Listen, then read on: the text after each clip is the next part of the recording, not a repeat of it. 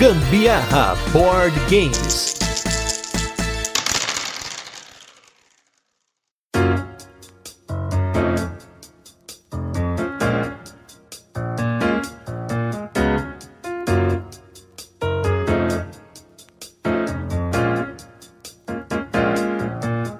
Fala galera, beleza? Aqui é Gustavo Lopes, Gambiarra Board Games. Hoje com mais um programa do Tem Dado em Casa, esse programa com esse nome imbecil, mas sempre com dicas bacanas dos nossos convidados. E hoje a gente vai fazer um tema que foi sugerido por mais de um ouvinte, naquele formulário que a gente está divulgando lá na descrição do podcast. Então, se você ainda não preencheu, vai aqui na descrição, pega o formulário e preenche as suas preferências aí com o podcast. A sugestão foi jogos que funcionam bem em casal, em dois jogadores. E, inclusive, um dos nossos ouvintes ainda sugeriu: queremos Sandro Campagnoli e Anderson Butileiro. Então, hoje eu estou com esses dois. Tudo bem, Sandro? Primeiro? Opa, pessoal, beleza aí? Bom dia, boa tarde, para noite para vocês. Mais uma aventura aqui com o Gambiarra Board Games, aquele podcast que não é uma gambiarra. Eu sempre faço a brincadeira porque.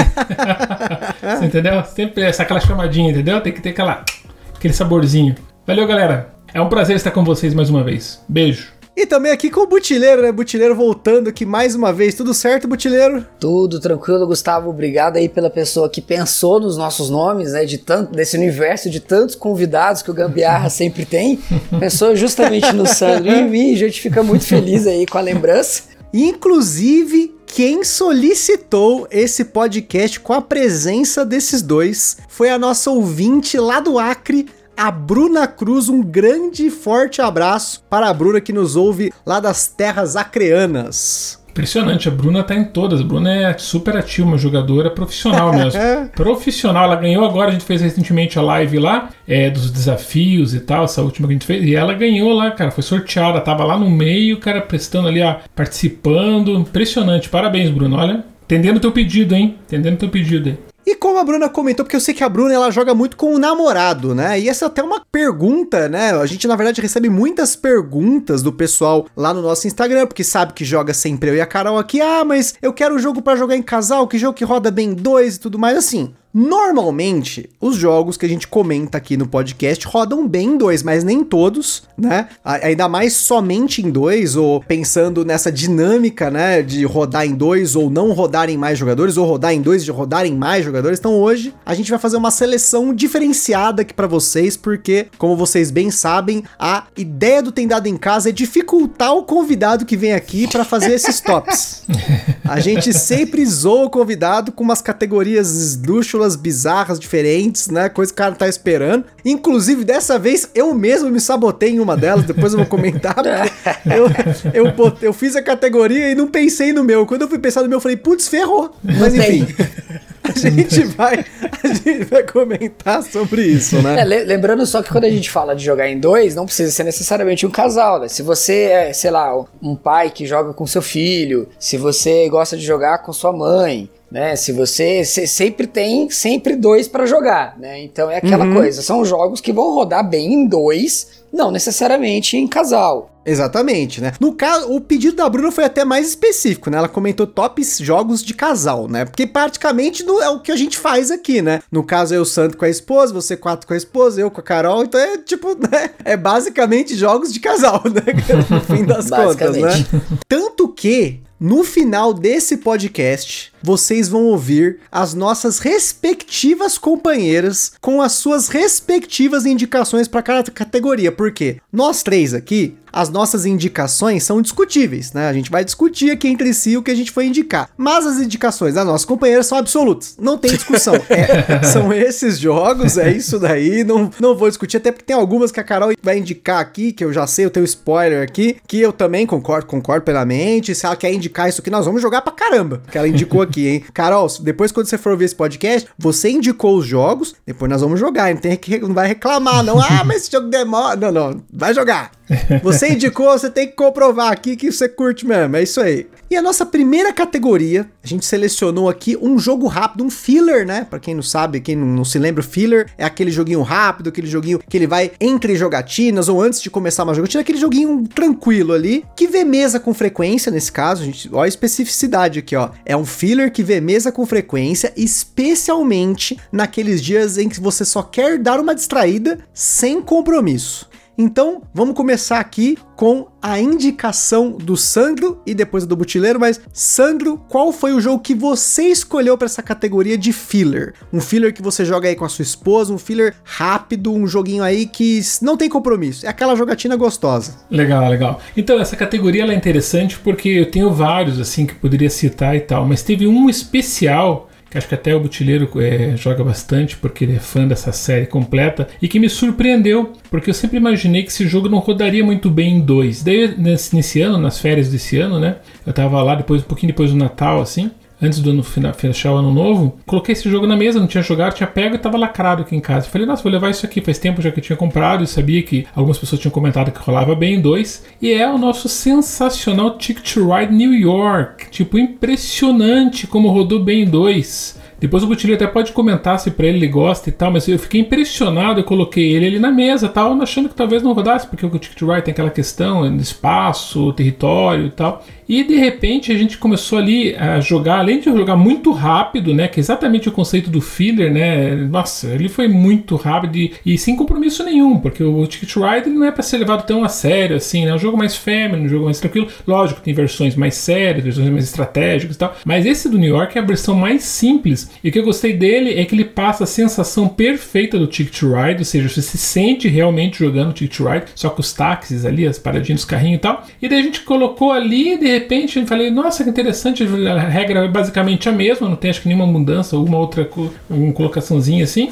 Ele, né, mesmo sistema e tal. E a gente jogou e de repente tá já aconteceu. Foi bem competitivo, engraçado, isso me chamou atenção, que foi bem competitivo e rodou sem brincadeira. Em 11 minutos tinha encerrado a partida. Daí a gente pegou, colocou, jogou outra vez. A gente dificilmente aqui em casa, dificilmente um jogo ele consegue ver assim na mesma noite, assim, duas, três, quatro jogatinas, né? E ali eu me lembro de ter jogado cinco vezes seguido com ela, né? Cinco vezes. E chamou a atenção dela, realmente falou assim: nossa, que interessante, né? E ela ganhou três vezes tal. Ficou super contente, assim, né? Porque era difícil ganhar dela. Eu falei, olha que interessante, ela pegou uma mãe aqui nesse jogo, porque teoricamente tem um pouco de sorte Ticket to Ride, né? Então não era pra ganhar tudo assim. Mas ela pegou uma mãe ali do timing, não, sabe, não conseguia quebrar aquela, uhum. aquela, sabe, aquela estratégia dela ali que ela criou um, sabe, uma tática, nem estratégia, ela fez um esquema, ela fez um esquema ali. Falei, nossa, olha que legal, um jogo que você não, que tirou até um pouquinho do, da sorte exacerbada, assim, né? Que como alguns Ticket Rides tem menos, que eu adoro Ticket Ride Europa, justamente porque tem aquela questão ali de você poder reaproveitar, né? As trilhas dos outros e tal. E ali não tem isso, obviamente, é uma versão mais simples, acho que todos, sei, eu não conheço outro, o Butileiro conhece toda a série, eu conheço dos mais simples que eu joguei, pelo menos, e resolveu em duas pessoas de forma maravilhosa e acabou virando nosso filler querido. Tanto que eu fui pra praia e falei assim: escolha um jogo só para levar, tá? Com que levar muito jogo. Ela falou assim: Ticket to Ride New York. De todos que a gente tem aqui, tem, são bastante, porque a gente gosta de jogar em dois, um montão de jogos, tem um montão de fillerzinhos assim, card games, tem o Fund também, que a gente gosta bastante, Fung, né? E tal. E ela não quis saber, ela pegou, pega esse aí e manda ver. E sem dúvida nenhuma deve ser a resposta dela, tá? Não tenho certeza, mas deve ser a resposta dela, quase certeza, tá? Porque realmente a gente se apaixonou pelo jogo nessa versão otimizada aí, Ticket to Ride Nova York, né? New York. O Butileiro, que é o especialista de Ticket to Ride aqui na mesa, né? Sim. Eu tô esperando você marcar o dia que a gente vai fazer o, a, o episódio só de Ticket to Ride, Gustavo. Eu tô esperando isso acontecer. Assim. Eu nunca quis dar indireta antes, mas eu vou aproveitar a oportunidade aqui. Fazer a é. série Ticket to Ride, né? Com o Butileiro, porque é, vai ser aí. o Ticket to Ride Cast, né? É, mas a ideia é essa. É, se, você quiser fazer vários episódios, inclusive, a gente faz também.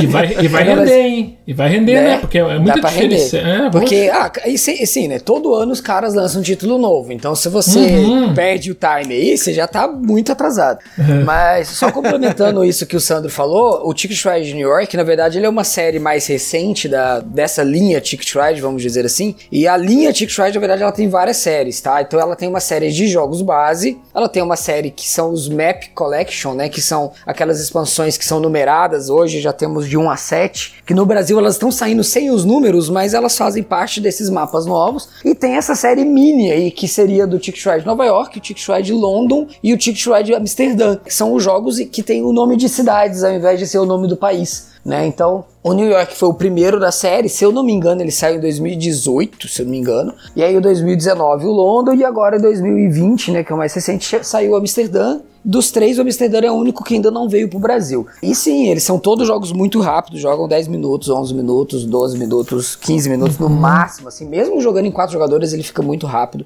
É um uhum. jogo bem gostosinho também, assim. Eu, eu brinco aqui em casa que ele é que se você quer jogar o Tick Ride e ter só os últimos 15 minutos de emoção do, do jogo, assim. É verdade, tipo, verdade. Né, você não tem toda aquela fase inicial do Tick Ride de você se planejar e pegar objetivos uhum. e traçar a rota na sua cabeça. Não, ele já é tipo os últimos 15 minutos, comprar carta é. e fazendo roda porque não dá tempo, assim. Ele é bem sangue no olho, né? Sentir assim, impor uma pressão, não tem, você não pode errar muito ali, você sangue tem que estar, né? Eu vou até dizer mais, assim, cara, eu acho que ele devia ter sido lançado como o Ticket Ride Duel, assim, porque, uhum, cara, ele é para dois jogadores. Sim, verdade. Ele é pra dois jogadores. Uhum. E, e, a, e, a, diferença desses outros dois que se citou, que eu não conheço, é, muda alguma, tem alguma pitadinha diferente? Alguma, é, como, todo, como todos os outros Chick Shred, né? Ele muda um uhum. detalhezinho na regra, né, de uma uhum. coisa e outra. Por exemplo, no New York, a diferença do, do, do mapa de Nova York é que ele tem os pontos turísticos da cidade, e quando você cumpre uma rota que você chega até o ponto turístico, uhum. aquele ponto turístico vai te render um ponto extra, né? Ah, então eu, tenho que, eu tenho que ligar, por exemplo, um bairro do norte da cidade é um bairro do sul, e no meio do caminho eu vou passar por, sei lá, Wall Street, sei lá.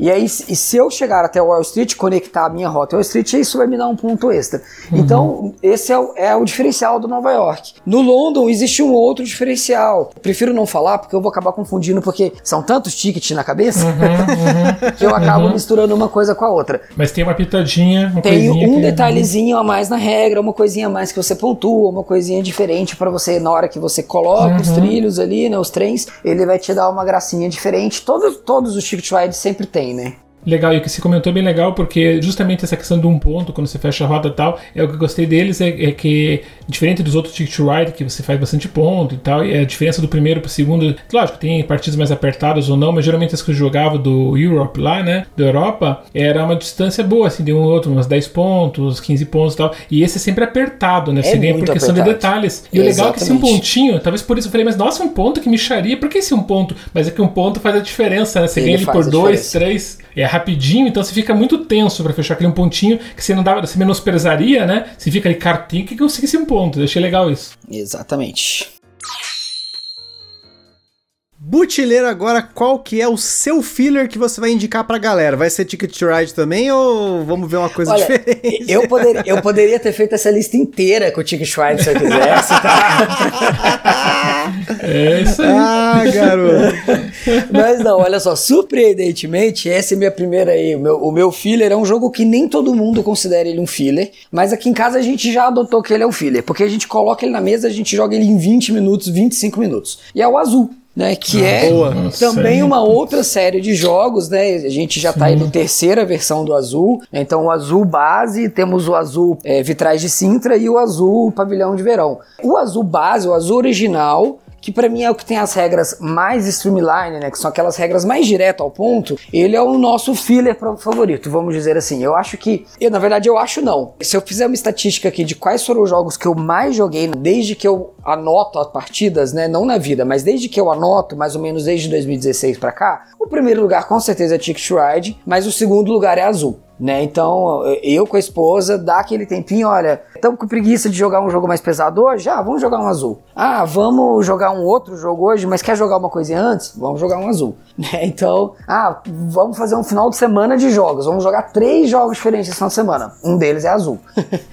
né? Então, Azul é um jogo que vê muita mesa aqui em casa, independente da ocasião a gente joga. A gente tem uma competição muito acirrada nele. A Thay é bem melhor nele do que eu né? Então ela, o, recorde do jogo é dela, ela ganhou mais partidas, mas toda partida é acirrada, né? Então, ah, às vezes ela ganha ali por 10 pontos, 15 pontos, Mas é, se você olhar o tabuleiro, o final de jogo em si, você vai ver que foi muito apertado, a marcação é muito, muito apertada. E uma coisa que eu gosto muito do azul é que quando você joga em dois, ele vira um jogo de marcação pesadíssima, assim. Uhum. né? Então Muito é bom. muito diferente do feeling de jogar ele em 3 e em 4. Ele em 3 e em 4 também é bom, mas em 2 pra mim é a formação ideal do azul, porque ele fica muito amarradinho, muito apertado, e se você pega uma peça, você tá atrapalhando diretamente o teu adversário, né? Então você tem que olhar o tempo todo o tabuleiro dele, o que, que ele precisa, se você consegue fazer uma jogada planejando o que te beneficia e atrapalha ele ao mesmo tempo Sim. né? Então, pra mim, o azul ele é aquele jogo que ele é abstrato tanto quanto é, os grandes clássicos, né? De xadrez, de dama, de gamão e etc. O azul, pra mim, ele entra perfeitamente nessa categoria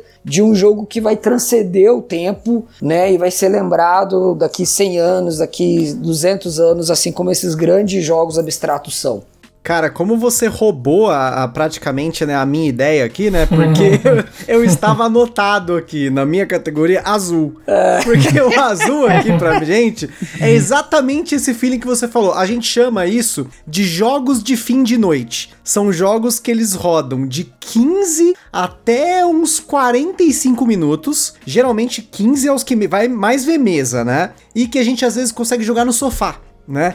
Que é o Boa. meu caso, eu consigo co- pegar uma das partes da mesa aqui da Ludo Table, você pega um dos tampos, a gente coloca em cima do sofá e joga o azul, ou até sem o tampo, porque a gente tem o overlay da Acessórios BG, que você consegue deixar praticamente na vertical e os tiles não caem, né? Olha As só. pecinhas não caem. Então a gente joga bastante o azul, né? Então já queria comentar aqui que já tivemos um crossover, então eu já vou ter que pensar enquanto eu falo, enquanto a gente termina de comentar, uma coisa diferente pra poder dar uma incrementada aqui no. Deixa eu só, deixa eu só complementar então uma história, já que você falou disso de poder jogar no sofá, poder jogar na cama e tal. A nossa primeira partida de azul foi na cama, mas olha só como é que foi. A gente estava em Essen né, em 2017, que foi o ano que o jogo foi lançado, e a minha hype pro jogo era tão grande, mas tão grande, mas tão grande que eu não queria esperar voltar pro Brasil pra jogar o jogo. Então, quando a gente voltou pro quarto de hotel ali que a gente tava, a gente abriu o azul em cima da cama, leu as regras dele ali na hora e a nossa primeira partida foi em cima da cama do hotel, cara. ah, olha aí. Então, o azul já foi comprado na hype máxima, extrema e permaneceu, assim, né? Nesse, nesse- nessa posição. É, o, azul, o azul aqui em casa também é tipo, ele poderia se encaixar quase a todos esses critérios que a gente vai falar hoje aqui, né? Uhum, sim, É, pode. Ele, ele- ele é, ele é muito perfeito. Eu até não coloquei ele aqui, poderia entrar tranquilamente, né? Ele é- eu acho que ele até estaria em cima do Ticket to Ride New York, mas que o New York é mais recente e o azul a gente já jogou muitas vezes e tal. Então ele que tá, tá mais assim latente na nossa mente e tal. Mas eu também Uhum. tenho coleção completa, inclusive todos aqueles. Como que é a expansãozinha que saiu e tal. Mas é esse jogo aí, é, pra, pra mim, é a obra-prima do Kingsley, né? Mas eu tenho uma coisa que você não tem, Sandro. Qual? Tenho, eu tenho os tiles extras lá, o azul e o vermelho. Ah, sei, sei, sei. Os sei a tiles específicos que só foram vendidos lá em Essen. Aí É, sim, então. hein? Ó. É, então isso aí dá- é, isso é É legal. uma das né? poucas coisas que eu posso falar que eu tenho que o Sandro não tem, cara. Porque o Sandro é o colecionador, né? Então se Isso sai é alguma boa. coisa, ele tem tudo daquele jogo. Ele tem Mas tô de tudo. olho, tô de olho, tô de olho. Quando, quando- quando- eu conseguir isso aí, eu vou te falar daí.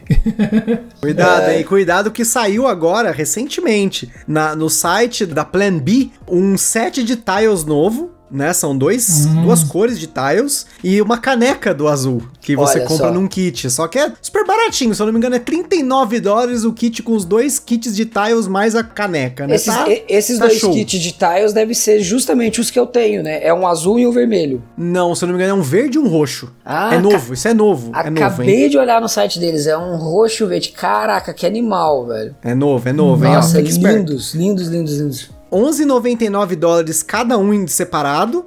E no kit, com a caneca, se eu não me engano, sai 39,99. Nossa, cara, essa caneca é maravilhosa. Cara, se eu mostrar isso aqui pra Tainá, ela vai fazer eu vender um rim pra comprar, cara. é, é simplesmente é isso que vai acontecer aqui em casa, desculpa. Ah, É, tem que cara. pegar, tem que pegar esse. O mosaico de cristal, vocês gostaram da, da expansãozinha? Eu não tenho a expansão mosaicos. Eu não, eu não achei que valia porque eu gosto de jogar com o lado do reboco, né? Então o reboco é livre. Mas eu sei que cada tabuleiro tem um método de pontuação diferente. Mas como eu gosto do azul puro, eu não quis fazer mais nada. Até vendi o meu Summer Pavilion, porque eu gosto do azul puro, do jeito que ele é. A- ali, é, para mim, é perfeição de design, sem dúvida. É, eu, eu também não tenho a- o mosaico de cristal, ele está na minha wishlist pra, pra pegar, Uhum. porque, diferente do Gustavo, eu gosto de jogar de todos os jeitos.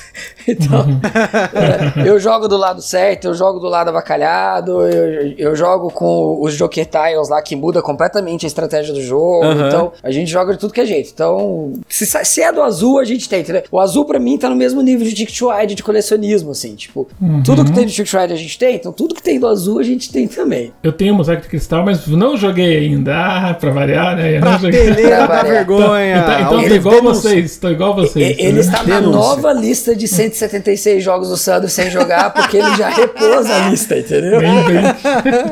Nem brinco, só sei que. Você lembra aquela minha estante, né? Que o utileiro era das antigas, né? Lembra que eu construí com a minha filha fizesse 10 anos e tal, né? Pois eu já destruí tudo que ela tinha de boneca e de tudo, já tá Você 100% tá da. Sandro. fechei, Já virou- aham, destruí já virou tudo seu já agora. Marceneiro, marceneiro semana passada saiu daqui, agora cravou no chão, rapaz. Agora, né? A louco, hein? Meu Deus. Meu Deus do céu. Quando você começou era muito engraçado, que era tipo, ele, o quarto inteiro era da sua filha, né? Era tudo dela. É isso, isso, é isso. isso. Aí eu lembro o dia que você chegou, não, eu vou tirar um pedacinho dela lá, vou pegar pra mim só um pedacinho ali, não sei o que, agora já arrancou ela inteira já do quarto. Azar, mano. Eu que pago as contas, vou pegar essa parede aqui também.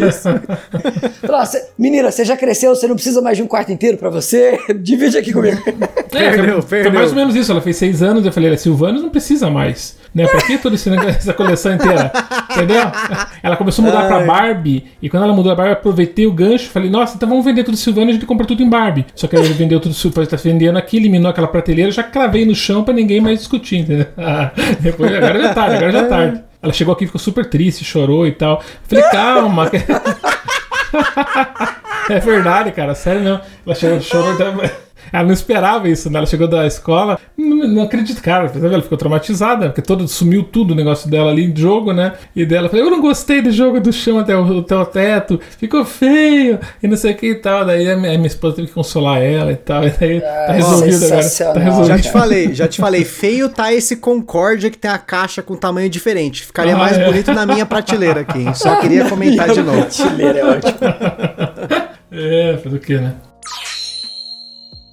Bom, vamos lá. Com a minha indicação, já que, né, eu ia comentar do azul, mas não vou comentar mais. Deu tempo de eu pensar enquanto a gente trocou ideia aqui. Então, assim, eu tenho duas, que eu vou, dois jogos que eu vou comentar. Um deles porque ele é o jogo que eu mais joguei em dois jogadores aqui em casa como filler. E o segundo é o jogo que está começando a subir nessa categoria. Então, o primeiro é o Lhama, que é o jogo que a gente mais jogou em dois jogadores aqui como filler. Tipo, vamos jogar Lhama? Vamos. Vamos jogar. É, é aquele negócio. A gente tá cansado. Às vezes a Carol chega, tá cansada, cansada. Mas ela joga o Lhama. Esse daí Olha sempre vai pra mesa. Mas o jogo que pra mim é um jogo família filler que eu adorei, ele me surpreendeu muito, mas tem que jogar com o tabuleiro entre aspas avançado, é o King Domino. Eu adoro King Domino, assim, de uns tempos pra cá eu tenho começado a notar mais os jogos do Bruno Catala. Não sei o que aconteceu, eles começaram a aparecer vários aqui na prateleira, que nossa, apareceu Cleópatra, apareceu Yamatai, enfim, né? Mas o King Domino é um jogo que, pra mim, ele roda muito bem em dois jogadores, especialmente se você for jogar o tabuleiro de 7x7 com todas as regras que dá. O castelo no meio, você completar o grid inteirinho lá, tal, enfim. Pra mim, roda muito bem em dois jogadores, roda rápido, né? Em 15, 20 minutos no máximo a gente joga uma partida de King Domino com esse tabuleiro 7x7. Se for o 5x5 é mais rápido ainda, dá em 10 minutos. O 5x5 em da- em dois jogadores é que é ridículo, cara. Ele é...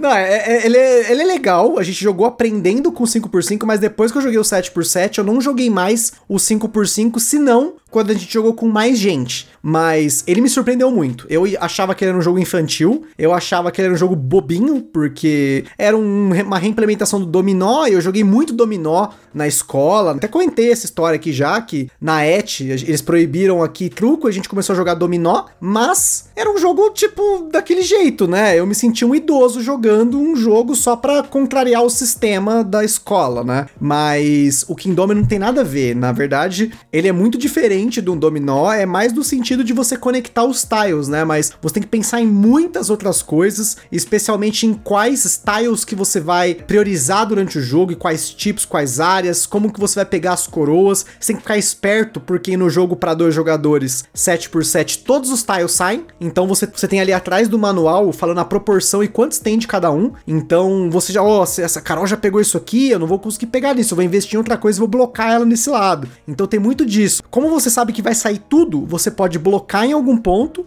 e você pode investir em outro ponto. Ao mesmo tempo que seu adversário vai ver isso, vai ficar esse troca-troca aí no jogo. Então, a minha recomendação para esse filler que vê mesa com frequência, desde que chegou aqui e tem visto constantemente, é o King Domino. É bem provável que se dê tempo acabou essa gravação, acho que não vai dar tempo, que vai, acho que vai acabar tarde isso aqui, mas se não acabar, a gente joga um King Domino aqui na sala hoje de novo.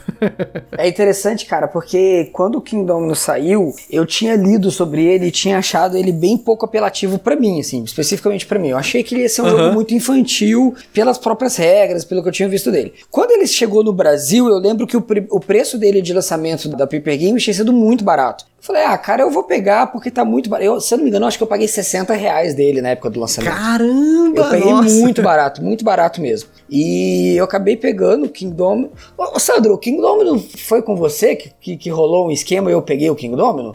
Eu acho que sim, eu acho que sim, né? É, cara, eu acho que foi. Você pegou em dois, eu peguei dois e te dei, né? Eu comprei é, dois, eu, alguma coisa eu assim. acho que né? foi tipo uma parada, tipo, acho que uhum. o Sandro comprou e os caras uhum. mandaram dois, aí ficava mais barato o Sandro passar para alguém do que devolver pros caras. É, isso mesmo, isso mesmo. Uhum. É, foi um rolê uhum. assim, cara. Eu, foi, foi mesmo. Uma, coisa nesse sentido. Eu lembro que ficou muito barato essa cópia do, do negócio. Bem ficou lembrado, muito barato. Uhum. Foi isso mesmo, né? 60 reais. Foi isso mesmo, cara. Foi, acho que foi 60 conto que saiu para cada é, um. É, isso aí, isso aí.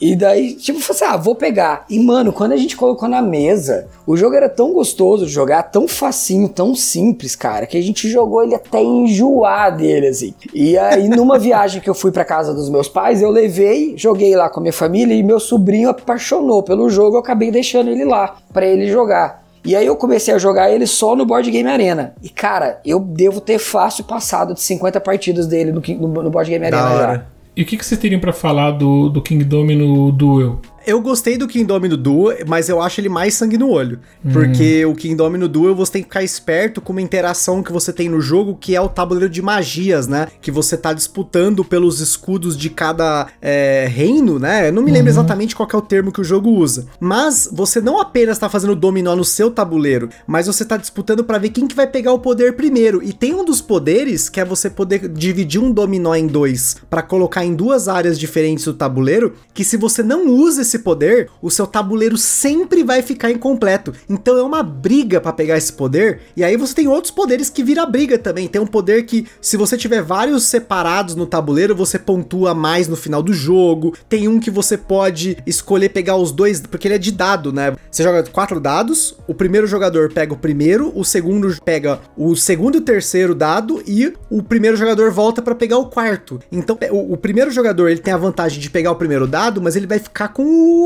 né, a sobrinha, que é o quarto, né? Então tem muito disso, tem o dominó lá, que é o dado que ele é coringa, então você pode usar ele de qualquer forma, mas ele não te dá pontos para pegar o poderzinho. Cara, é, é, é sangue no olho, eu achei muito louco. Eu joguei uma boa parte do bloquinho já, gostei bastante. Eu não joguei ainda, então não posso opinar. Legal, mas você prefere a versão original do que a versão. Eu prefiro. Né? Eu prefiro mais a versão original porque eu acho ele mais tranquilo. Eu acho que o Kingdomino Duel, por ele ser feito para dois jogadores, ele ter essa interação muito direta, ele é até, entre aspas, mais complexo do questão do que você vai fazer do que o Kingdomino normal. Mas eu jogo ambos, mas eu ainda prefiro o Kingdomino de novo, por essa pureza do Kingdomino. Para mim, o Kingdomino ele é um jogo puro, né? Ele tem uma regra perfeita ali que o cara fez, básica, sabe? é quase como um abstrato mesmo. Tipo, ele tem uma regra super redonda. É um negócio assim que você fica, cara, como esse maluco uhum. pensou isso? É tão básico, mas é tão foda, tipo. E aí que eu acabo gostando disso. É o nome do ele já acrescenta mais conceitos, né? Legal, legal. É bom pontuar isso, né? Porque é uma dúvida que as pessoas têm, já que a gente tá falando jogo para dois e ele é exclusivo para dois, pode surgir essa dúvida: será que é melhor que a versão original, que não é só para dois, né? É, ele não é melhor nem pior, ele é diferente, mas é que eu uhum. prefiro hoje jogar o Kingdom. Então agora vamos para a nossa segunda categoria, que é um jogo que pode rodar em muitas pessoas. A gente colocou aqui, se ele rodar de 5 para mais, tá top. Porém, ele roda muito bem para dois jogadores. Começando aí com o Sandro, qual que foi a sua escolha? A minha escolha também foi uma escolha mais recente, né? Foi num jogo antigo, mas que acabou de sair aí né, na reimplementação e tal. E nessa reimplementação, o jogo funcionou maravilhosamente bem em dois. Isso me chamou a atenção. Que é o nosso sensacional lindo Cleópatra. O Cleópatra é um jogo que eu gosto muito tempo, Day of Wonder, né? Muito antigo já, né? Já tinha a versão antiga. É um jogo lindo, né? Todo mundo sabe. E foi reimplementado agora, lançado pela Conclave aqui no Brasil. E trouxe aí o que já era bonito, ficou maravilhoso, né? Em termos de componentes tal. A versão que eu peguei era do KS pintada, então fica reluzente assim aos olhos e tal. Então, além dessa questão da beleza, trouxe toda essa questão aí de uma mudança de regras, que na minha opinião melhorou 100% o jogo, nem né? tudo, todas as mudanças. O próprio Bruno Catala aceitou alguns problemas que aconteciam no passado, né? Até explico no meu vídeo lá, quem quiser ver, lá passa no Boards Burgers e vê lá o Cleópatra, eu faço o apontamento de cada um dos, das mudanças que foram todas para melhor, né? Eu vejo isso, né? Os designers estão remodelando seus próprios jogos, relançando, é, não que estivesse errado no passado, mas melhorando os jogos. Isso é impressionante, não é só Cleópatra, mas são vários exemplos, né? E nesse caso, ele reimplementou a questão dos dois jogadores, ele ficou muito, realmente bom. Acho que você vai concordar comigo, né, Gustavo? Você vive você jogando com a Carol e o jogo ficou na tua casa, na tua coleção. Acho que muito depois você pode falar, mas acho que muito devido à questão de jogar bem em dois. E eu achei muito apertadinho, achei que ficou smooth, assim, ficou fluidão, gostoso. Além de toda a beleza, porque eu tinha o sonho de ter um jogo que rodasse bem em dois e fosse lindo desses jogos, assim, KS mesmo. E geralmente os jogos de KS que tem vindo são muito pesados, são meio médios ou jogos demorados. E o Cleópatra se adequou nessa proposta de ser um jogo mais rápido, estratégico e muito lindo, né? Então gostoso de colocar na mesa. Então, logicamente tem um setup, mas é demorado e tal, né? Não é aquele jogo que você vai jogar assim, tipo, vamos jogar alguma coisa agora, vamos lá jogar o Cleópatra. Não é bem uhum. assim, né? Você tem que montar você tem que tudo. fazer um Transformer, né? Nossa, aquela caixa gigante e tal, né? Tem todo esse. Esse é seria um ponto negativo para jogar rápido. Mas também não é para esse propósito. Mas, obviamente, se você quer um jogo para jogar numa noite, ele se adequa bem e é, ficou muito competitivo. Coisa que não acontecia no passado. Com muitas regras foram melhoradas, dos toques de corrupção, né? Foi melhorado também para dois jogadores, assim, com algumas adequações. E eu acho que ele virou um jogo, assim, aqui em casa bem chamativo, assim, né? Quando a gente pensa em jogar em dois, um joguinho médio, mais bem trabalhadinho e que realmente é bonito de colocar na mesa, né? Que talvez seja um jogo que você não coloque habitualmente na mesa para para um evento. Geralmente quando você vai chamar muita gente para jogar em casa, você acaba não colocando ele, né? E que tem outras opções. Então ele acaba sendo dentro de uma proposta para jogar em dois perfeita, porque você vai pegar um jogo que se investiu muito, muito dinheiro, porque é um item caro do KS, para quem principalmente fez como eu, que pegou tudo, 100% dos extras, inclusive pintado, e daí você não vai ver muita mesa, opa, veio com a esposa, ah, que maravilha, entendeu? Então acho que é uma boa opção para quem quer um jogo bonito na mesa, diferenciado e tal. E eu não tenho muitos jogos, como você colocou esse, esse, esse tópico de 5 ou mais, o Cleopatra vai ter 5, mas é 6 e tal, geralmente eu não tenho, porque se for, tem jogos aqui, eu olhei até para minha, minha estante para responder essa pergunta, olhei bem minha coleção, analisei, tem jogos de 6, obviamente, mas nenhum deles roda bem em 2. São difíceis os jogos assim, porque geralmente se ele roda bem em 6, ou se é um jogo para 6, ele é um jogo mais aberto, né? Ele foi feito com esse design próprio para ser mais aberto. Ele não vai escalar bem em 2. É difícil, né? Um jogo de 6 escalar bem em 2. Ou ele roda bem, mas não bem assim a ponto de colocar aqui uhum. no, top, no top, né? Vai rodar legal, mas não assim aquele jogo para destacar. E o Cleópatra, sim. Ele é um jogo que ele não fica solto, ele fica, sabe, aquele jogo assim, largadão e tal. Não, não foi feito para mais gente, porque o Cleópatra foi feito e quanto mais gente fica mais legal, porque obviamente tem aquela disputa ali do jacaré que vai perder e Tolkien, tem uma interação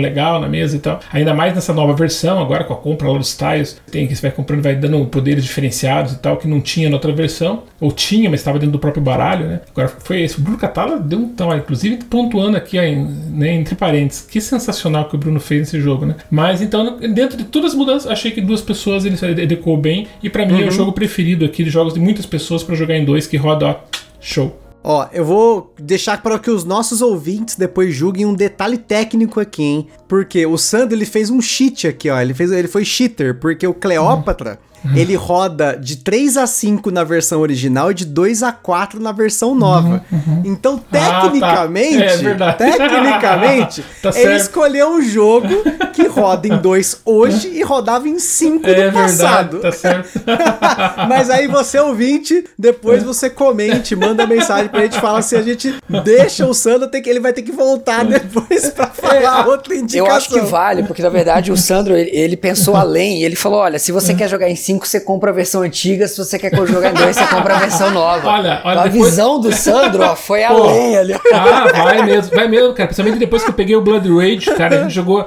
Ele até comentou esses dias, cara, a gente jogou em 6 o Blood Rage. Só vai até 5. Mas a gente pegou lá uma, aquela, aquela extra lá, aquela, aquela, aquela lá, meteu, cara, com direito a derrubar água no, no, no, no- no tabuleiro do Marco lá, cara. arrebentar. esse dia foi sensacional. Você tava você tava, Botileiro? Tava, eu tava, eu, tava? eu era. Meu eu Deus, era o tava jogadores. lá, era verdade. Cara, você lembra, Botileiro? Jogamos em 6, quebramos a regra, rapaz. Eu, eu lembro daquela água, a garrafinha de água virando em cima do tabuleiro. Disso eu lembro muito bem.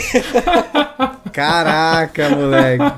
Cara, foi triste, foi sinistro demais, cara, sinistro demais essa cara do Marco, né? Já pedi desculpa na live, eu vou pedir aqui, se ele, se ele estiver ouvindo aqui, ó, Marco, ó, desculpa aí, aquele tabuleiro lá, eu vi, ele ficou tão chateado, pra ele não foi a mesma jogatina depois, É, é. Ele enxugou, mas ele foi legal, um jogador muito bom, cara, ele pegou, enxugou com a toalha, assim, e continuamos jogando. Ele era o que tava ensinando o jogo na noite. né? Isso, Porque, é, era o exato, jogo exato. dele, ele tava ensinando, depois do incidente ele ainda continuou ensinando e ainda jogou. Isso mesmo, jogou. Triste, mas jogou. Ó, então um exemplo que é um jogo que pode rodar até em 6, mas não é bom em 2, tá? Então não entraria nesse critério aqui. só Olha pra- aí. Não é tão bom em dois, porque eu até vendi ele. Essas... Com muita dor no coração, vendi, até falei na live também. Agora, Butileiro, qual foi a sua escolha dessa categoria polêmica aqui? Que eu também vou ter dificuldade pra explicar o meu aqui também. Olha, mas vamos eu, lá. eu, eu- primeiro lugar eu não roubei, tá? Meu jogo ele vai de 2 a 5 mesmo. não, mas eu quero, fazer, eu quero fazer um comentário aproveitando um gancho de uma coisa que o Sandro falou. Porque realmente é Aham. muito difícil você pegar um jogo que rode 5, 6 e ele rodar bem em 2. E tem um, um problema que eu acho mais grave ainda que é esse. Que é os caras botarem na caixa que o jogo é de 2 a 5, de 2 a 6, de 2 a 7 e de pra jogar em dois jogadores você tem que socar um dummy player. Cara, se Ah, tem sim. um dummy player, então são Puxa. três jogadores, não são dois. Aham, sim, sim, Então não bota na sua caixa que são dois jogadores. Você quer jogar Uhum. Alhambra de dois? Tem o dummy player. Você quer jogar Seven Wonders de dois? Tem o dummy player. Então não são jogos Tokaido pra de dois, dois. viral. né? Nossa. Não, aqui, tem um aqui. Inclusive, inclusive foi um espacinho, só um espacinho que eu peço aqui pra colocar um jogo que eu até no canal lá coloquei uma nota baixa, foi uma das notas mais baixas do canal e que todo mundo aprecia, que teve um KS maravilhoso que entra nisso que o falou, que foi o Iori. Sabe o Iori, aquele jogo lindo, maravilhoso, arte sensacional? Aconteceu isso. Aquele que é a reimplementação do China. Isso, É, isso, é isso mesmo, aí. do Tá. China, que teve o KS lindo, com aqueles totens lá, sabe, gigantes, assim. Nossa, uma obra-prima. O jogo é maravilhoso, lindíssimo. Mas eu coloquei aqui e daí realmente ele, tinha- ele tinha exatamente o que você tá comentando. Era pra 5, eu fui jogar em 2. E o 2 veio a maldito do dummy player. Gente do céu, imagina um dummy player horrível. Dummy Play de é uma coisa que devia ser extinto no mundo dos board games, cara. Dummy Play, ó, se você é game designer, você tá ouvindo a gente, você tá planejando fazer um jogo nacional sensacional, não tá funcionando legal em dois, só tá funcionando em três, não bota Dummy Player pra ele funcionar em dois. Faça Verdade. teu jogo pra três ou mais, cara. Decida que o seu jogo é três ou mais e não bota Dummy Player, porque Dummy Player é só regra adicional que os jogadores precisam aprender. Sim. É coisa a mais que os jogadores precisam cuidar enquanto eles estão jogando, né? Tira o tempo de estratégia que o jogador de- pode ter, Sim. aumenta demais o downtime do jogo. Não coloca dummy player no teu jogo, cara. O único jogo bom que foi feito com dummy player, né, até hoje, na história dos board games, cara, foi o Seven Wonders original, cara. Esse aí roda bem legal com dois jogadores, assim, né? Eu continuo discordando. Eu continuo o discordando. silêncio aqui, vi meu o silêncio, Deus. parece que foi Nossa, acreditável. Jesus. Meu Deus, eu acho que aquele dummy player do Wonders acho que tá um dos piores da história, Piores, cara. Eu não piores. conheço quem Deus. gosta do. Wonders em dois jogadores, cara. Ô, louco, tá louco, é horrível. Mas enfim, né? Então, justamente pensando nisso, em jogos que jogam muito bem com bastante jogadores, mas que também fica muito bom em dois sem precisar de dummy player, a minha escolha foi Terraform Mars, que é um jogo que joga de 2 a 5, que fica muito bom de mesa cheia, jogando em 3 e 4. Geralmente as pessoas não gostam muito dele em 5 porque ele fica muito longo, mas assim, não tem nada mecanicamente no jogo que fique ruim com 5 jogadores, é só questão de duração mesmo, mas que, cara, em dois jogadores, esse jogo é uma delícia, cara. Terraform Mais em dois, ele roda bem, que é uma beleza. E qual que é o, o grande rolê? O Terraform tem aquele lance de que você precisa comprar as cartas e existe uma regra que foi colocada como uma regra é, avançada, expert, mas que na verdade todo mundo que joga Terraform meio que joga com essa regra, que é a regra do draft, né? Que é então você compra uma mão de cartas, você escolhe cartas para ficar na mão e passa as outras cartas para o seu adversário e vai rodando até que você decide as cartas da rodada e aí sim você vai pagar por elas e decide quais você vai descer de fato ou não. Nesse draft, com mais jogadores, o draft também ele é mais longo. Porque que acontece? É, eu tenho uma mão com cartas, eu vou escolher as minhas, vou passar para o jogador à minha direita. Eu vou receber as cartas do jogador à minha esquerda, são cartas novas. Quando eu passar essas, eu vou receber de novo cartas novas. Em dois jogadores isso não acontece, porque eu faço o draft, eu passo as cartas da minha mão para o próximo jogador e quando voltam para mim são cartas que eu já conheço, né? Efetivamente são cartas que já passaram pela minha mão eventualmente. Então, eu não preciso de novo ficar lendo todas as cartas, todos os efeitos delas, tudo que elas fazem. Então, o draft inicial ali da rodada fica muito mais redondo em dois jogadores, né? Acontece bem mais rápido. Você meio que na primeira olhada você já sabe quais cartas você já quer e já passa para frente. Às vezes você já mata suas quatro cartas ali rapidinho e já já bora para começar o jogo. E o jogo em si, em dois jogadores, ele tem uma situação que é muito interessante interessante, porque quando você joga com três ou mais, existe um controle de área muito forte no jogo, né? Das disputas ali pelas cidades, pelas florestas, quem que vai construir, porque elas pontuam no final do jogo. E em dois jogadores você tem um mapa muito mais aberto. Você pensa, ah, vai ser folgado, porque o mapa tá aberto, né? Não vai ter aquela briga pelos espaços para quem que constrói do lado de determinada coisa para pontuar no final. Porém, os pré-requisitos para o jogo acabar ficam muito mais difíceis. Então você precisa planejar o seu jogo de uma forma muito diferente do que é jogando em três ou quatro jogadores ou em cinco, porque para avançar o oxigênio, para construir o oceano, para avançar a temperatura, só tem dois jogadores para fazer isso acontecer, né? Então ele dá uma forçada de que você precisa fazer a tua estratégia tipo, opa, o controle de área tá folgado, mas eu tenho muito mais obrigação de ajudar nos pré-requisitos globais para o jogo finalizar. Então, se você joga sem prestar atenção nisso, o jogo fica super longo, porque você, ah, não vou focar tanto nos pré-requisitos globais, vou deixar só o outro jogador. E o jogo não tem fim. Enquanto os pré-requisitos não forem cumpridos, o jogo não acaba. E aí você fica brigando por um controle de área que não existe. Então, o jogo te força a focar numa estratégia de investir nos pré-requisitos de forma que isso seja vantajoso para o teu jogo e tira muito o foco do controle de área do tabuleiro. Então, ele traz um sabor diferente para o jogo em dois jogadores do que ele é em mais jogadores. Eu acho isso sensacional. O Terraform Mars é definitivamente um dos nossos jogos favoritos aqui de casa. Ele não está no meu top 10, mas está no top 10 da Tainá, então ele acaba que veio bastante mesa também por causa dela. E eu acho que ele é perfeito para justamente essa categoria, que ele roda em dois muito bem, assim como ele roda em 3, 4 e 5. Eu acho assim, tipo, eu acho que é até bom esse, esse jogo. Eu gostaria de ter mantido ele para jogar em dois. Eu só vendi porque eu achei que a partir de 3, 4, apesar de ele jogar muito bem, ele começa a ficar um pouco demorado demais, sabe?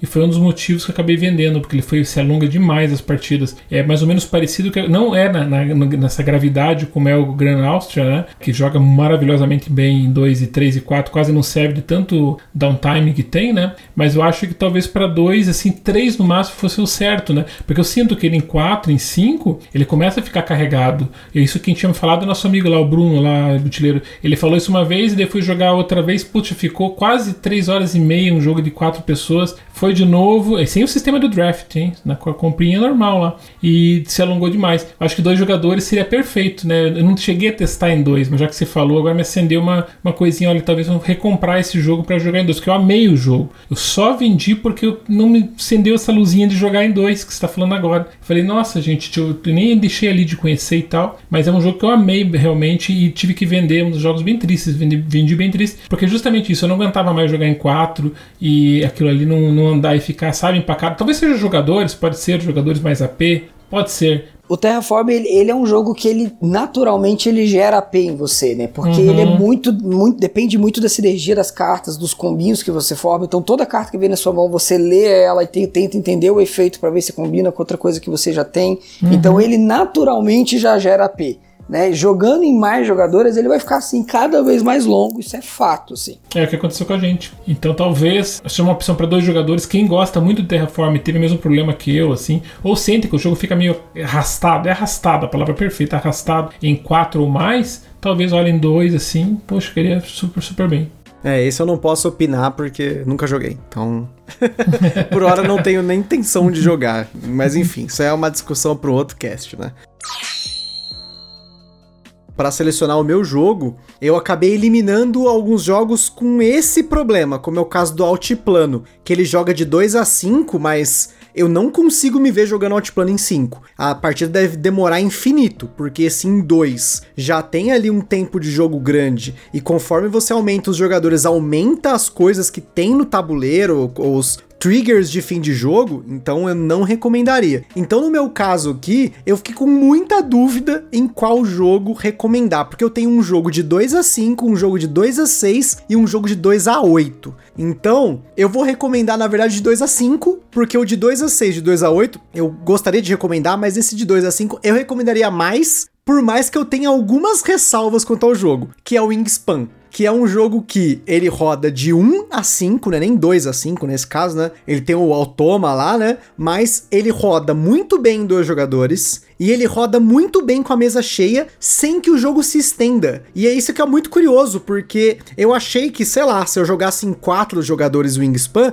eu iria levar o dobro do tempo do que jogando em dois. E essa afirmação não foi correta, porque o jogo ele rodou quase que ali, tipo, sei lá, uns 15, 20 minutos no máximo a mais. E o que foi o que me surpreendeu mais, porque ele é um jogo super convidativo, ele é um jogo super bonito. Aqui em casa todo mundo que jogou gostou ou amou, como é o caso da Carol, por isso que o jogo tá na prateleira aqui. Eu gosto do Wingspan, não vou falar mal dele, porque eu tô até recomendando, né? Eu tenho algumas ressalvas com ele, porque eu tive algumas partidas salgadas com ele por conta do dado do comedouro, também por conta de eu não conseguir cartas com sinergia a tempo de eu no fim do jogo montar um tablô legal ali, mas eu recomendaria muito o Wingspan para qualquer pessoa, porque é um jogo maravilhoso, é um jogo aí da Elizabeth Hargrave, amor do Sandro aí também, total, né? Total. Então, realmente é um jogo que ele superou uma série de barreiras, eu dou um valor muito grande para ele com relação ao, ao que esse jogo alcançou também fora da comunidade de jogos de tabuleiro. Para quem tá ouvindo esse cast, já deve ter saído a pauta do Wingspan que a gente gravou.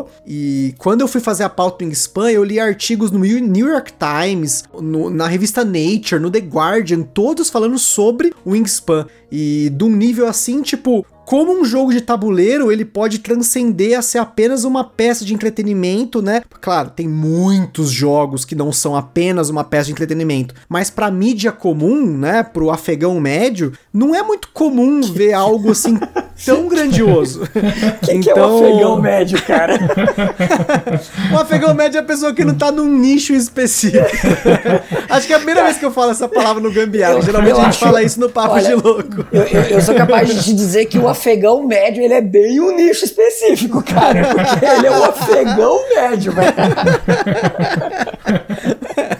Mas enfim, eu, a minha indicação seria o Wingspan. Outras duas que eu poderia indicar é uma que não tem no Brasil, que é o Sea Adventure, que é um joguinho de caixinha minúsculo que roda de 2 a 6, roda bem 2, roda bem 6, é muito gostoso de jogar, mas não tem aqui no Brasil, você vai ter que importar ou pagar um preço absurdo num jogo que vale 10 dólares. E se você for jogar de 2 a 8, que é o último caso, rapidinho só para comentar, é o Taco Gato Cabra Queijo Pizza, mas ele é um jogo bem nível leve, né? Aquele jogo party game, né? Então, eu quis recomendar o Wingspan por ser um jogo que vai trazer mais jogadores pro jogo de tabuleiro, né? O, o, o Taco Gato, ele tem o seu valor como um jogo que agrega qualquer pessoa de qualquer nível escolar, qualquer idade, mas ele é mais uma tipo brincadeira ali, né? Aquele taco, gato, cabra, aquele pá, bate, né? Enfim, ele é um jogo de tabuleiro, né? Um jogo de cartas, no caso, né? Mas para essa indicação, eu vou de Wingspan. Muito boa a indicação, viu? Eu até quase se me sensibilizou porque eu tinha esquecido esse jogo.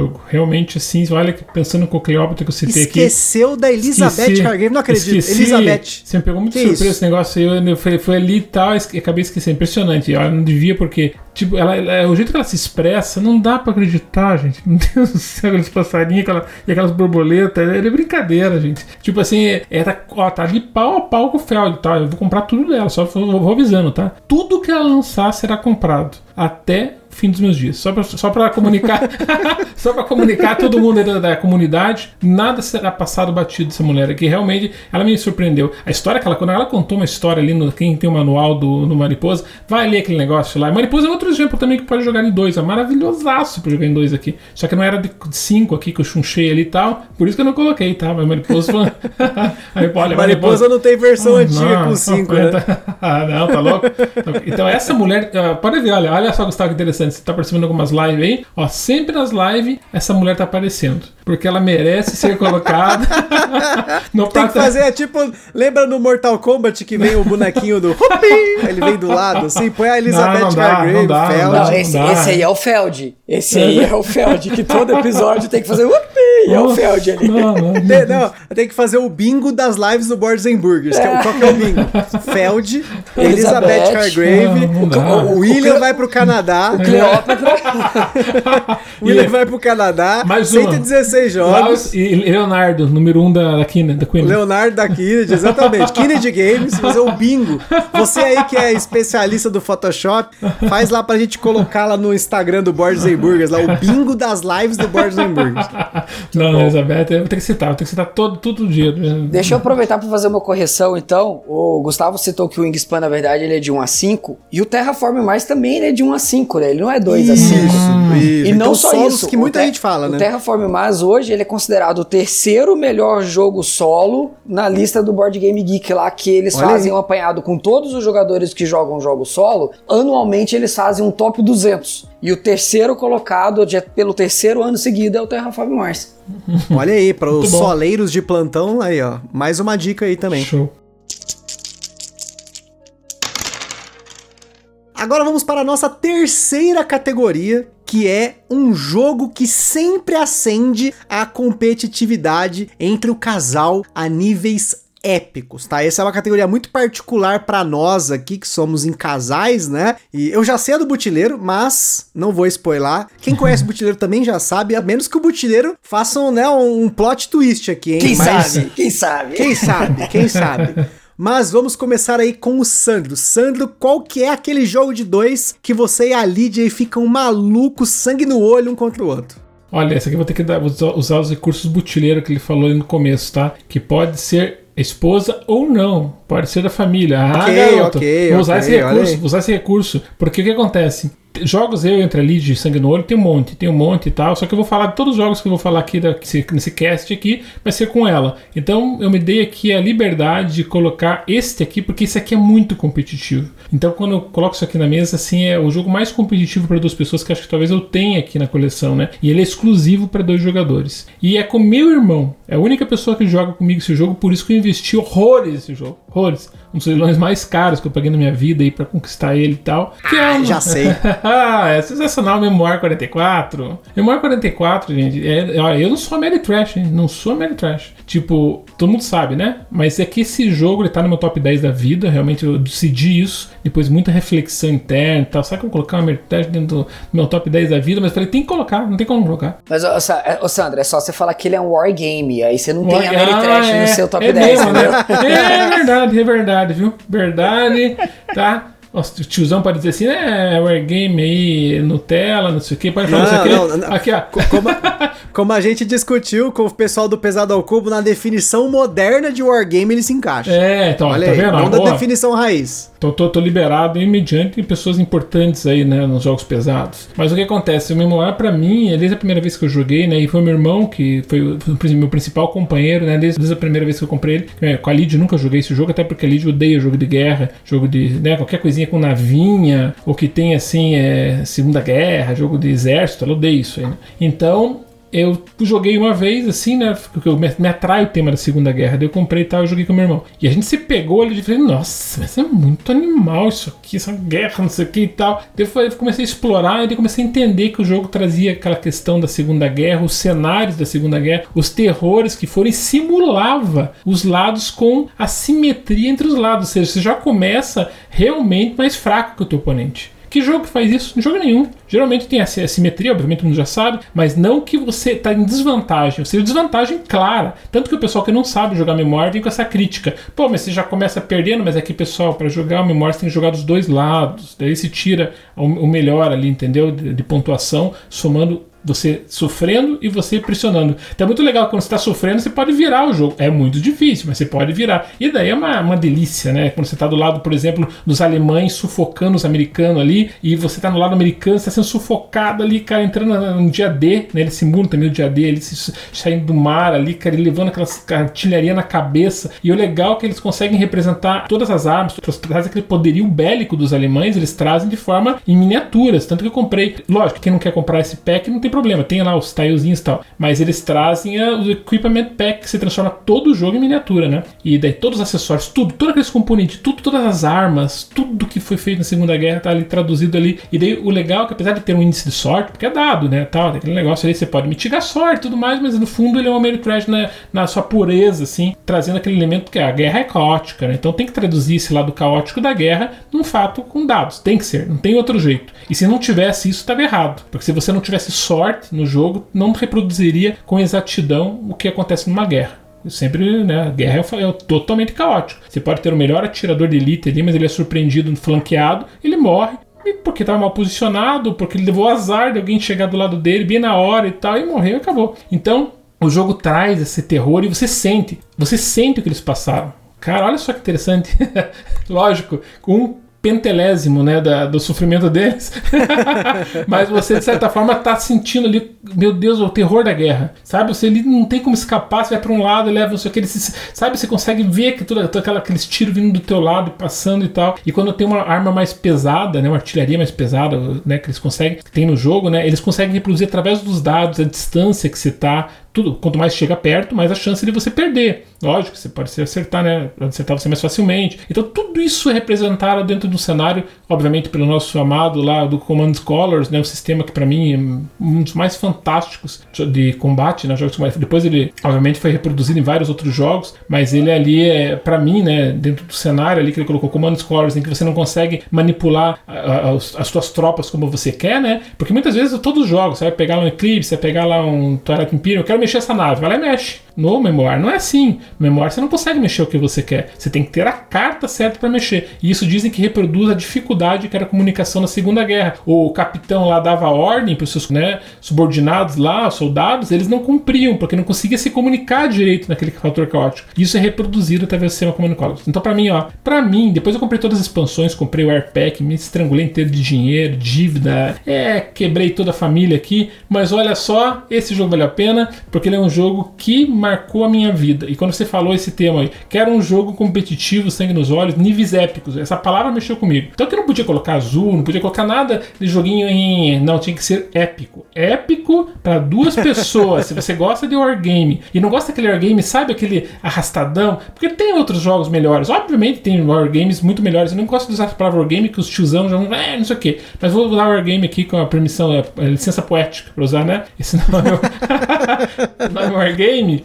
Gente, para quem não quer regras muito pesadas e tal, o jogo base ele, ele é tranquilo. Mas se você começa a colocar as expansões, elas trazem mais elementos é, ali complexos, entendeu? Ele vai deixando o jogo mais pesadinho. Cada expansão que você coloca, mais pesado fica. E, os, e as expansões são cenários, são vários, é, é, chamam de é, situações ali que aconteceram na Segunda Guerra, trazendo outros exércitos russos, né? Trazendo aquela questão do Pacífico, que foi aquela disputa pelo mar e tal. Enfim, tem milhões de coisas que você pode introduzir no jogo. Ele vale cada centavo para quem gosta, gostava do War e tal, gosta desse jogo combativo. Olha que eu não gosto, hein, pessoal. Para estar falando isso, nem parece que eu sou o Eurogamer que eu sou, sabe? Mas é que o jogo realmente, do jeito que eles fizeram, é tão costuradinho, tão fechadinho, não tem outro jogo para duas pessoas, que é o tema do cast aqui, que eu poderia citar num jogo épico e sangue nos olhos. E tenho dito, memória. Não, e eu consigo aceitar tranquilamente como um jogo de casal aí a pedido da Bruna Cruz, porque aqui em casa, jogo com tema de guerra é jogo para casal. Ah, no tá. caso, que o casal aqui é. Ah, é tá? A Carol falou que é. quer mais jogos com tema de guerra. Tô, Olha, tô atrás aí, ó. Tô atrás. Então pega o memória. Começamos com o Twilight Struggle, agora eu peguei o Ogre, né? Só que eu peguei uma versão Pocket, porque a versão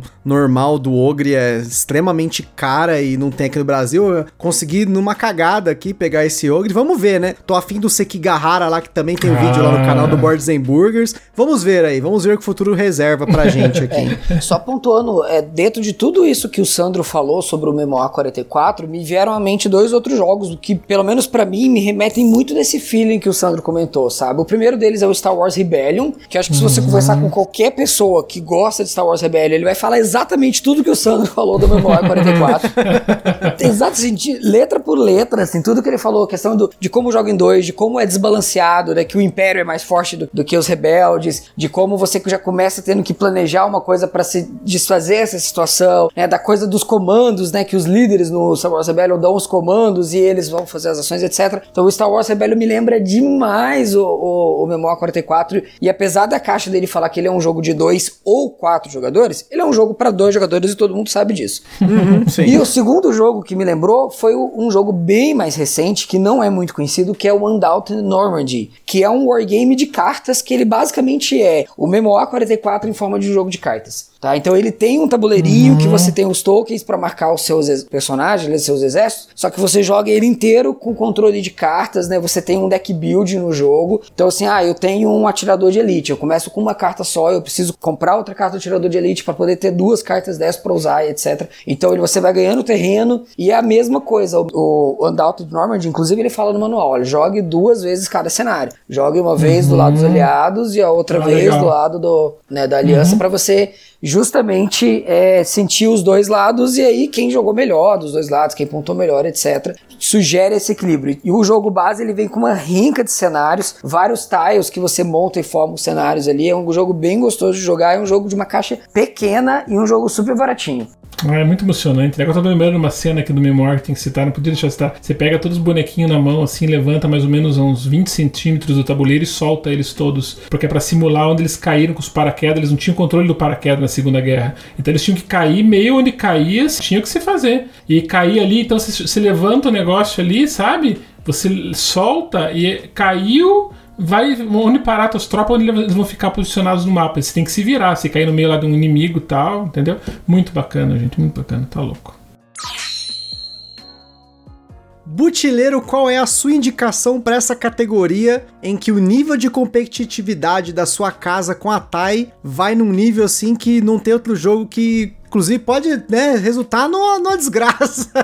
Vai saber, né? Pode estar Começa o negócio de competitividade, está ligado, né? Exato, é. Tem casal que briga mesmo, né? Que briga feio, assim. E não, não vou mentir para vocês, aqui em casa já rolou discussões feias por causa de jogo. Por causa, ah, você fez aquela jogada que você não precisava fazer, você fez só de maldade. Aí fica dois dias sem se falar direito. É, tipo, rola mesmo, rola mesmo. Quando você joga board game e joga levando a sério e joga com o teu significant order aí, né? Tipo, teu companheiro, companheira, rola umas tretas, às vezes, não, não vão mentir que não tem, não tem, não. Mas vamos lá, né? Eu falei que eu podia fazer a minha lista inteira, todos os jogos dessa, desse podcast, eu podia citar um mesmo jogo, que era qual? Ticket Ride. Então, qual que é o meu escolhido para essa posição? Ah. Ticket Ride. E assim, eu, eu, já falei, eu posso ficar um podcast inteiro falando de Ticket Ride, Gustavo, só convidar, tá todo disponível. tá? Mas, cara, Ticket Ride aqui em casa, a gente leva tão a sério, mas tão a sério, que a gente criou a competição anual de Ticket Ride. né? Nossa primeira edição foi ano passado, a gente já tá programado a nossa segunda edição, que vai acontecer agora no carnaval, que é basicamente o quê? Colocar todos os mapas de Ticket Ride que a gente tem na mesa e jogar todos eles. E, e assim, o, o nível de competitividade ele só não é superado pelo nível de loucura que ele causa quando a gente tá jogando. A gente simplesmente mudou o nome de Ticket Ride pra Ticket to Treta, porque é, é o jogo, definitivamente, o jogo da treta pra gente aqui em casa, né? Então ele virou o TTT, é o Ticket to Treta aqui em casa. Pra você ter ideia, a, a, gente começou, a gente jogou o primeiro Ticket Ride, era o Ticket Ride dos Estados Unidos, e a gente gostou muito do jogo, na casa de uns amigos e tal. A gente falou, ah, vamos investir porque a gente gostou no jogo. E levou um tempo até a gente conseguir comprar o primeiro, porque eu lembro que saiu no, o mapa dos Estados Unidos do Brasil e esgotou muito rápido. Então você tinha que comprar usado, comprar fora, era meio caro, etc. Quando lançou o Europa no Brasil, ele veio com um valor mais tranquilinho, a gente foi investir na Europa primeiro e começamos a nossa coleção a partir do Europa. A gente jogava o Europa com alguns amigos amigos, jogava algumas vezes em dois em casa. Aí surgiu uma oportunidade de comprar uma expansão, eu pesquisei, vi que tinha alguns map collections, dos que eu achei mais interessante, eu achei o 5 mais legal, que era Inglaterra e Pensilvânia, né, e tal. E de repente a coisa perdeu o controle.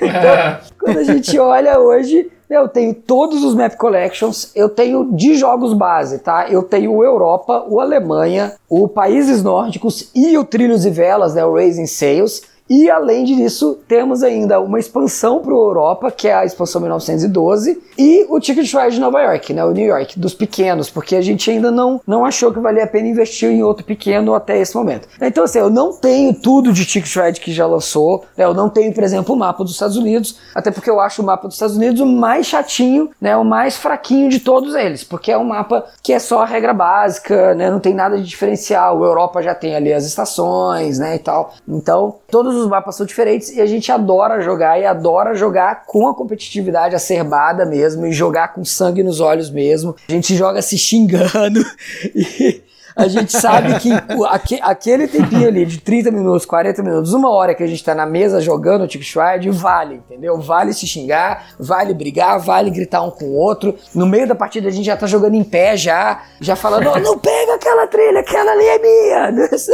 se você pegar, eu não cumpro o meu objetivo. Então, a gente, a gente sabe que durante a partida rola ali uma gritaria mesmo, uma loucura. E cara, ano passado, quando a gente fez esse primeiro evento nosso, da nossa brincadeira, a gente fez uma brincadeira que assim, ó, vale é, um presente pro outro até no valor X. Então, se você ganhar, você tem o direito de escolha de, desse presente e o outro tem que te dar esse presente nesse valor. A gente jogou é, no carnaval do ano passado, a gente jogou então até. Eu tinha até. Naquela data eu tinha 14 mapas, hoje eu já tenho mais. Então a gente jogou todos os 14 mapas e, e assim, com muito, muito, muito, muito sangue nos olhos. Porque aí não era só uma partida sangue nos olhos. Era todas as partidas, era assim, nossa, eu preciso ganhar essa próxima porque ela já tá com duas vitórias na minha frente. Ela tá, sei lá, ela ganhou cinco e eu ganhei três. Eu preciso ganhar agora essa e ganhar a próxima para poder empatar de volta. E o nosso critério era ganhar as partidas partidas e o desempate era a soma de pontuação em todas essas partidas. E cara, a gente terminou, acredite você ou não, terminamos empatados em número de vitórias e a Tainá levou pela soma das pontuações em todos os jogos. ela levou o desempate e ela levou o prêmio. Esse ano, então, eu já vou chegar brigando pé no peito, porque esse ano eu não vou deixar ela levar o título. Caramba, já imaginava, mas não tinha que ser, cara. Eu, eu até falar pra você contar essa história, já tava anotado aqui. que a, tava escrito aqui, Butileiro contar a história da competição do Ticket to Ride, mas nem precisou, né? Ela tava meio. Ela não tinha que ser, cara. Não tinha como não, não ser. Não tinha né? como, não tinha como. Eu acho que é impossível outro ser. Assim, tem outros jogos que são competitivos aqui em casa? Tem. A gente brinca que tem algumas hegemonias na coleção, sabe? Por exemplo, o Lewis Clark ficou muito tempo sem eu conseguir ganhar. O Mombasa, a gente jogou acho que 10, 12 partidas e só eu ganhava, ela não. É, depois o On Mars, quando chegou, várias vezes só eu ganhava o On Mars. Eu nunca venci o Rococó, só ela que ganha. Né? Então essas hegemonias, elas criam uma competitividade que é gostosa também, porque você quer vencer para poder acabar com a hegemonia do outro. Mas nenhum deles chega, é, é igual ao Ticket Ride, nenhum é igual. Cara, das minhas indicações aqui, assim, na verdade o pessoal sabe que a gente é competitivo aqui, mas não é essa competição furiosa, né? É uma competição que fica dentro, ela é meio reprimida, sabe? Tipo aquela coisa, tipo, quando tá no azul e aí você vê que vai sobrar três tipos de tile e você vai ser obrigado a pegar um tipo que tem sete tiles, vai encher a sua trilha de negativo, você já fica aquele, né, aquele suador, meu Deus do céu, não acredito que eu deixei ela me bloquear desse jeito e me ferrar assim. Então, como eu não vou escolher, eu vou, na verdade assim, a minha ideia aqui aqui, quando eu falo de competitividade a níveis épicos, eu vou colocar um, um jogo aqui que ele não é um jogo épico, ele nunca chegou ao ponto da gente é, levantar da mesa, derrubar tabuleiro, nem nada, mas a gente jogou esse jogo tantas vezes na fúria e ele não é um jogo para isso que é o Santorini. Santorini é um jogo para 2 a 4 jogadores. Eu nunca joguei nem em 3 nem em 4, só joguei em 2 jogadores. Só que assim, a gente começou com o Santorini aquele, nossa, que jogo lindinho, aquela coisinha tal, não sei o que. Vamos jogar.